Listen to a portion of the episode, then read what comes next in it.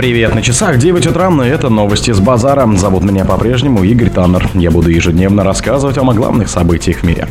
Хамас пригрозила казнить заложников в ответ на атаки Израиля на жилые дома.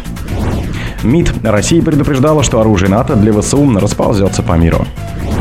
СМИ. Байден в сентябре утвердил передачу Украине ракет «Атомс». Доллар на московской бирже упал ниже 100 рублей.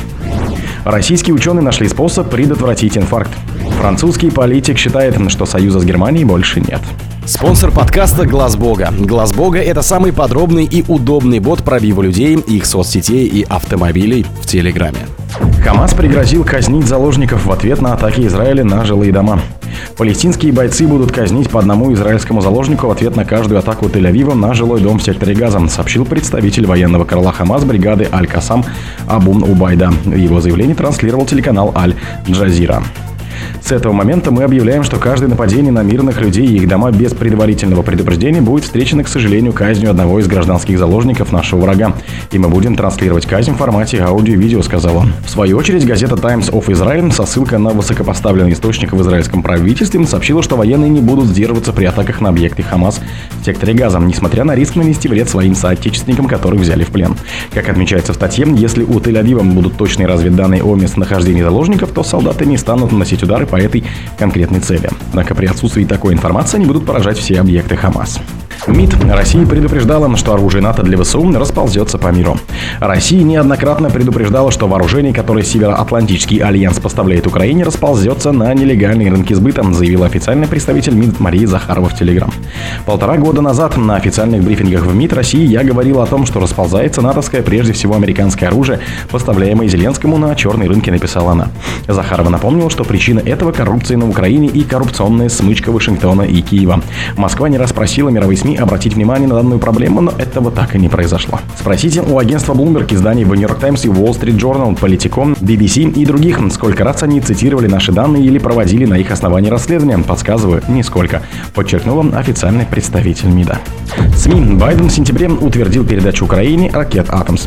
Президент США Джо Байден в прошлом месяце утвердил поставки Украине оперативно-тактических ракет «Атомс», пишет журнал «Нью-Йоркер». В сентябре Байден одобрил отправку на Украине после того, как почти год сопротивлялся этой идее, говорится в статье. Сообщение о поставках журнал поместил в конце многостраничного текста профайла советника Байдена по национальной безопасности Джейка Салливана. По информации СМИ, основным аргументом против передачи ракеты было долгое время опасение из-за возможной эскалации конфликта. При этом в Белом доме предлагали использовать угрозу их отправки для давления на Россию, утверждается в статье. После того, как Киев начал получать дальнобойные ракеты от Великобритании и Франции, американцев стали заботить только относительно малые собственные резервы Атомса. В материале также утверждается, что США собирается на этой неделе анонсировать очередной транш военной помощи Украине. Доллар на московской бирже упал ниже 100 рублей. Курс доллара опустился ниже 100 рублей, следует из данных московской биржи. Американская валюта расчетами завтра на 17.50 по Москве подешевела на 43 копейки до 99 рублей 98 копеек. При этом ранее сегодня доллар впервые с марта 22 превысил показатель в 102 рубля. В свою очередь курс евро снизился на 38 копеек до 105 рублей 39 копеек. Ранее сегодня он достигал отметки 108 рублей 3 копейки, максимум с 15 августа. Юань подешевел на 4 копейки до 13 рублей 67 копеек. На фоне возобновления операций с юанем после недельных выходных в Китае волатильность на валютном рынке может временно усилиться, заявил Виктор Григорьев из Банка Санкт-Петербург.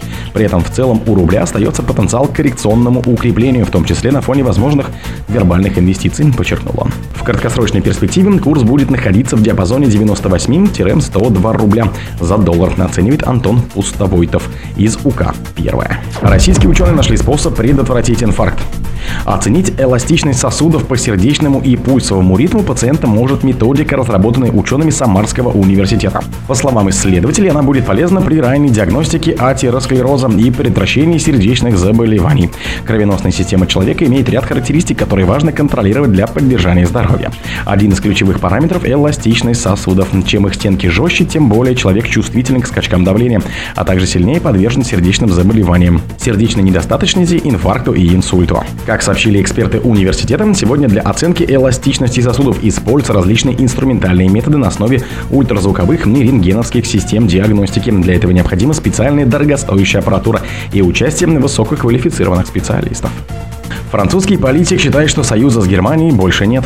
Союза Франции-Германии больше не существует. Париж должен принимать суверенные решения и перестать подчиняться диктату других стран, считает лидер французской партии «Патриоты» Флориан Филиппа.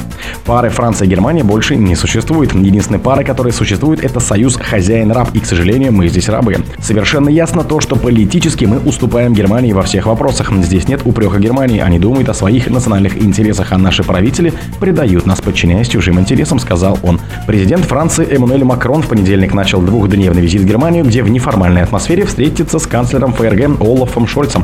В необычном формате прогулок и катания на лодке Макрон, который всегда подчеркивает особую роль в ЕС пары Франции и Германии, надеется обратиться к Шольцу по-дружески и попытаться добиться сближения позиций Парижа и Берлина по ряду вопросов, которые зашли в тупик, в особенности в сферах обороны и энергетики. О других событиях, но в это же время не пропустите. У микрофона был Игорь Таннер. Пока.